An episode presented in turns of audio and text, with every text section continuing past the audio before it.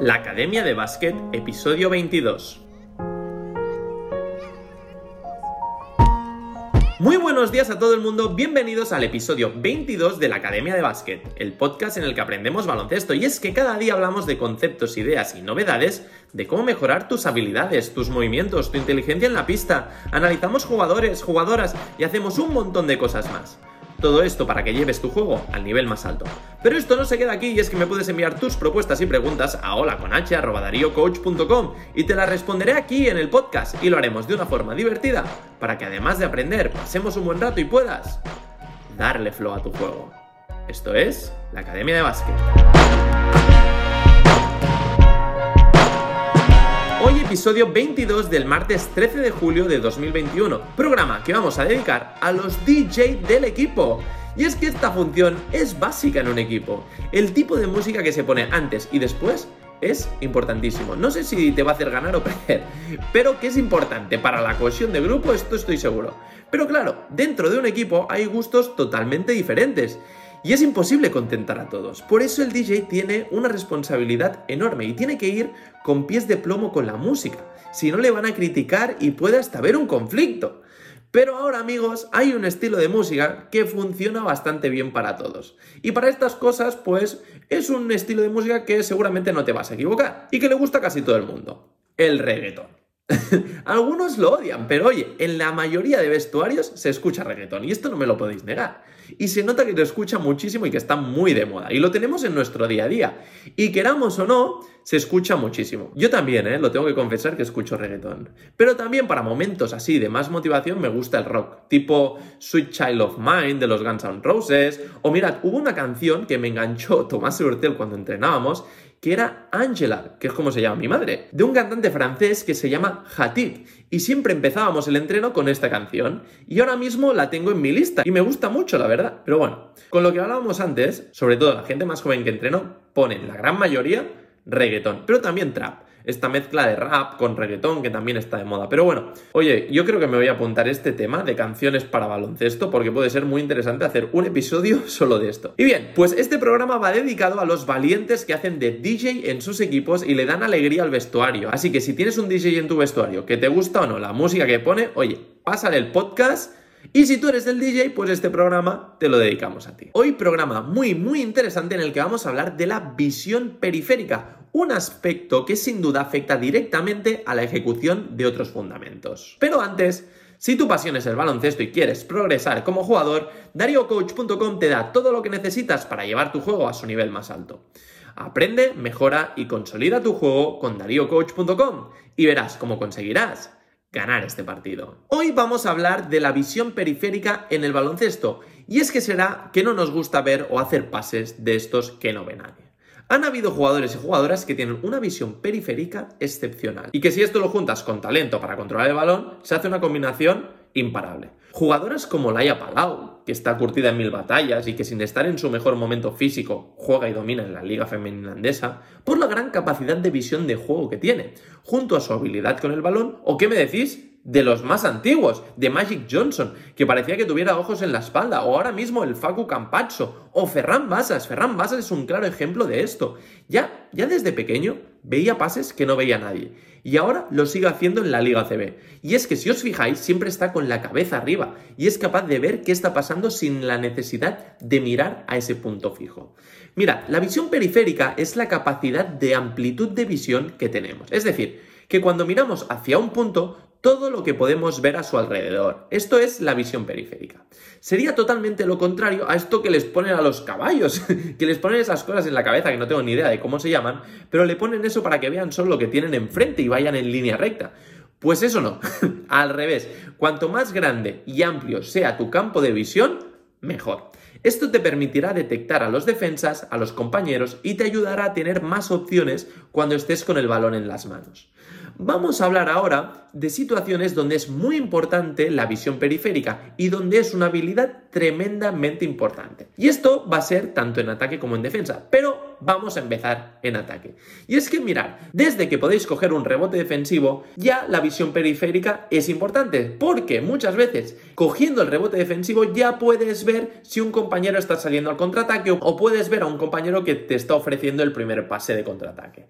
Mientras se coge el rebote, ver ya este pase es brutal, porque Seguro que habéis visto a Marga solo, por ejemplo, Jokic, que lo hace muchísimo, que nada más coger el rebote está lanzando un pase largo hacia la otra punta del campo porque ya ha visto que un compañero estaba saliendo al contraataque. O simplemente ya están viendo la posición de la defensa y ya saben hacia dónde se tienen que girar para hacer este primer pase de contraataque. Por lo tanto, la visión periférica ya desde el momento en que hay un rebote defensivo ya es importante. Ya estamos construyendo nuestro ataque. Tenemos el rebote. Pues el jugador que recibe el primer pase de contraataque para poder hacer el segundo o salir en carrera, en esta recepción ya es importante la visión periférica. ¿Por qué? Porque ver si los compañeros están corriendo por el medio, por la misma banda, por la banda contraria y si hay un pase de contraataque adelantado, Ver esta situación te lo va a dar la visión periférica, ya que tienes que recibir el balón desde un sitio, pero tienes que ver lo que está sucediendo en el otro lado. Si eres capaz de ver las dos situaciones donde recibes el pase y ver los compañeros que se están moviendo en el otro lado, vas a crear una ventaja y estas milésimas de segundo son muy importantes para aprovechar para meter canasta. Por lo tanto, en este primer pase de contraataque ya interviene también la visión periférica. Otra de las situaciones donde interviene también esta habilidad es cuando un jugador está penetrando a canasta. Y es que cuando estamos votando y estamos entrando a canasta, pasan muchas cosas. Por ejemplo, que vienen ayudas defensivas. Tengo que localizar bien esta ayuda defensiva, tengo que verlo y además tengo que ver cómo se mueven mis compañeros. Porque claro, cuando yo estoy penetrando y me vienen más de un defensor a defender, hay compañeros que se quedan liberados. Y aquí tengo que tener la capacidad de verlos, aunque no los esté mirando, porque yo voy a estar mirando al aro o lo que tengo delante. Pero tener la capacidad y la amplitud de visión necesaria me va a permitir dar un pase o salir de un problema que me pueden generar todos estos defensas rivales. Así que tener esta capacidad de visión va a ser muy importante para resolver estos problemas y sacar ventaja en esta penetración. Otra de las situaciones donde interviene esta visión es cuando recibes un pase en un corte o en una puerta atrás. Y es que, claro, cuando tú estás yendo hacia canasta y recibes un pase, muchas veces estamos mirando el balón. Y es que tenemos que mirar el balón, si no, no lo vamos a coger. Pero la visión periférica nos va a permitir ver si en ese momento viene otro defensa a cortarnos el balón o a provocarnos una falta de ataque. Entonces, si conseguimos identificar que viene esta ayuda, vamos a poder reaccionar antes y evitar, pues, hacer pasos que a veces pasa, pues, recibimos el balón en una puerta atrás o en un corte, vemos que alguien está a punto de llegar cuando giramos la cabeza y entonces, pues, nos asustamos y hacemos pasos o perdemos el balón. Y claro, esto si nosotros lo preveemos y conseguimos ver que este jugador está viniendo antes, vamos a poder reaccionar y pensar una solución para salir de este problema. Otra de las situaciones donde interviene esta visión periférica es cuando se recibe el balón en el poste bajo y es que en el poste bajo podemos ver prácticamente todo nuestro ataque. Cuando el balón está en esa posición, la defensa normalmente se cierra porque estás muy cerca del aro. Y ahí intervienen muchos factores, donde hay bloqueos indirectos de tus compañeros, donde hay cortes, donde hay jugadores que se quedan en el exterior solos. Tener la capacidad de ver todas estas opciones te va a permitir aprovechar la ventaja y aprovechar errores de la defensa que puedan tener e intentar conseguir un tiro liberado. Ya veis que hay un montón de situaciones donde aparece la visión periférica. Y no solo en estas, también cuando se juega un bloqueo indirecto, tanto del bloqueador como del receptor, porque el bloqueador, cuando está bloqueando al jugador que está saliendo del bloqueo, tiene que ver el defensa de su compañero y su propio defensor. Y si ve cualquier error de estos defensores, va a poder aprovechar ese error para continuar hacia canasta o continuar abierto y así aprovechar muy bien esta situación del bloqueo indirecto. Pero también el receptor del bloqueo, y es que el receptor del bloqueo, cuando está pasando el bloqueo, necesita ver el balón y va a estar mirando el balón, pero necesita ver la posición de su defensa, que normalmente está por atrás. Entonces tiene que girar un poquito la cabeza y ver si su defensa le está persiguiendo o si su defensa le está recortando el bloqueo. Esta visión periférica le va a permitir salir del bloqueo indirecto con ventaja. Y si le está persiguiendo, pues puede hacer un rizo o salir hacia el balón, o si le está recortando, pues va a frenar y se va a ir hacia atrás para generar esa ventaja y hacer que el defensa tenga más recorrido y que llegue tarde. Muy bien, y por último vamos a hablar de una situación que es la base del juego de hoy en día, que es el pick and roll. Y es que en el pick and roll interviene muchísimo la visión periférica. ¿Por qué? Porque en ese momento intervienen muchos jugadores y cada equipo lo defiende de una manera diferente. Cuando se juega un pick and roll, el jugador que está saliendo con el balón tiene que ver cómo lo defiende el defensa del bloqueador. Tiene que ver las ayudas que están haciendo los otros jugadores exteriores. Y también ver los movimientos de los compañeros, porque dependiendo de la táctica defensiva que haga el equipo contrario, los jugadores se van a quedar abiertos o van a ganar espaldas o el jugador va a hacer pick and roll, es decir, continuar hacia adentro o pick and pop continuando hacia afuera o puede haber un Spanish pick con un bloqueo indirecto. Pueden haber multitud de opciones que el jugador que está con el balón tiene que ver y aprovechar porque va a tener medio segundo para poder decidir la mejor opción. Si tarda demasiado, esa opción se va a ir. Por lo tanto, es muy importante la visión periférica para aprovechar esta ventaja que se genera con el pick and roll. Muy bien, pero también interviene en defensa. Por ejemplo, la visión periférica interviene cuando estás en el lado fuerte defendiendo y tienes que ver el jugador con balón y el tuyo.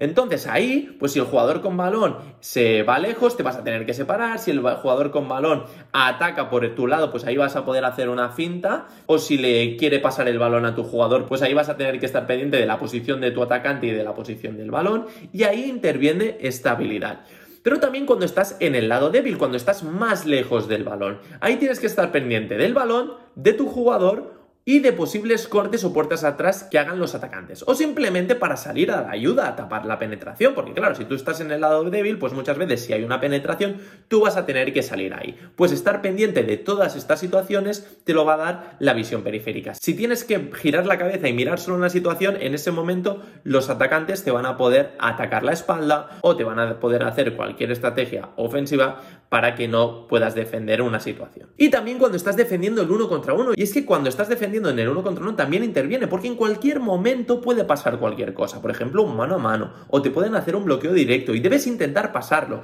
y para esto tienes que verlo. Por lo tanto, en todas estas opciones interviene la visión periférica. Y ahora te voy a enseñar tres ideas de ejercicios súper fáciles para entrenar esta visión periférica. El primero es uno muy sencillo. Por parejas, el de delante sin balón, el de detrás con balón, encarados a canasta. Más o menos puede ser en la línea de tres o en la línea de tiro libres, en esa distancia más o menos. El de detrás le tira el balón en un campo de visión que no sea el centro, por los laterales, por abajo, por arriba. En el momento que el jugador de delante ve el balón, va a cogerlo y después puede hacer lo que quiera, dependiendo del objetivo que vosotros queráis. Si estáis trabajando tiro, pues tiro. Si estáis trabajando finalizaciones, finalizaciones. Si estáis trabajando cambios de mano, pues cambios de mano. Depende de lo que estéis trabajando, podéis acabar el ejercicio de esa manera. Esta capacidad hay que irla metiendo en diferentes ejercicios, aunque estéis trabajando otras cosas. Técnica, táctica, tenéis que intentar ir metiendo situaciones de visión periférica. Otro ejercicio que a mí me gusta mucho es un jugador con balón en la línea de tres, dos jugadores sin balón, uno en una esquina y el otro en la otra. El ejercicio empieza con una penetración central del jugador que tiene el balón. Entonces, los jugadores de las esquinas pueden levantar los brazos o no. Si los levantan, el jugador le tiene que pasar el balón. Si no los levantan, acaba el mismo canasta. ¿Qué pasa? Esto lo podemos ir evolucionando y haciendo desde diferentes situaciones. Por ejemplo, penetrando desde 45 grados o desde las esquinas. Después podemos cambiar las normas y decir, vale, si no levanta ninguno, acabas con una bandeja. Si levanta uno, se la pasa. Si la levantan los dos, paras y tiras. A mí estos ejercicios me gustan mucho meterlos con situaciones tácticas del equipo. Y por ejemplo, este mismo ejercicio se puede hacer jugando un bloqueo directo de una jugada específica o saliendo un bloqueo indirecto, etcétera, con muchas opciones. Y por último, vamos a ir a por un ejercicio defensivo. Y es que, como ya os hemos hablado, es muy importante la visión periférica en defensa. El ejercicio es el siguiente un jugador a la altura del tiro libre, sin balón, y dos jugadores con balón en 45 grados, uno en un lado y el otro en el otro lado. Y estos dos jugadores tendrán dos conos aproximadamente a un metro y medio a cada lado. En el momento que ellos quieran, uno penetra, uno penetra. En ese momento, el que está defendiendo tiene que reaccionar e ir a tocar a ese jugador. Si lo toca antes de que finalice, ese jugador no puede acabar. Y el otro entonces puede salir, pero este, si es el segundo jugador que sale, tiene que rodear uno de los dos conos para penetrar. El defensa, después de tocar al primer atacante, tiene que ir a defender el uno contra uno del otro jugador. De esa manera, va a tener que ver cuál de los dos ataca primero y después ver el ángulo por donde está penetrando el segundo jugador. Y ahí estará trabajando la visión periférica. Muy bien, pues hasta aquí el programa de hoy. Ya habéis visto que esta habilidad es súper importante y os va a poder la oportunidad de ver más cosas cuando estáis jugando. Y además podréis hacer pases de estos que no ve nadie que le encantan a la grada. Así que ya sabes, coge estos ejercicios, entrénalos y conviértete en el mago pop del baloncesto. Así que muchas gracias por todo, por estar ahí al otro lado, suscribiros a nuestra futura academia online dariocoach.com y hacer que todo esto sea posible, porque ya sabes que el éxito no es un accidente, el éxito es una elección. Así que ponte a entrenar y dale flow a tu juego. Nos escuchamos mañana a las 9.23, la hora de los buenos.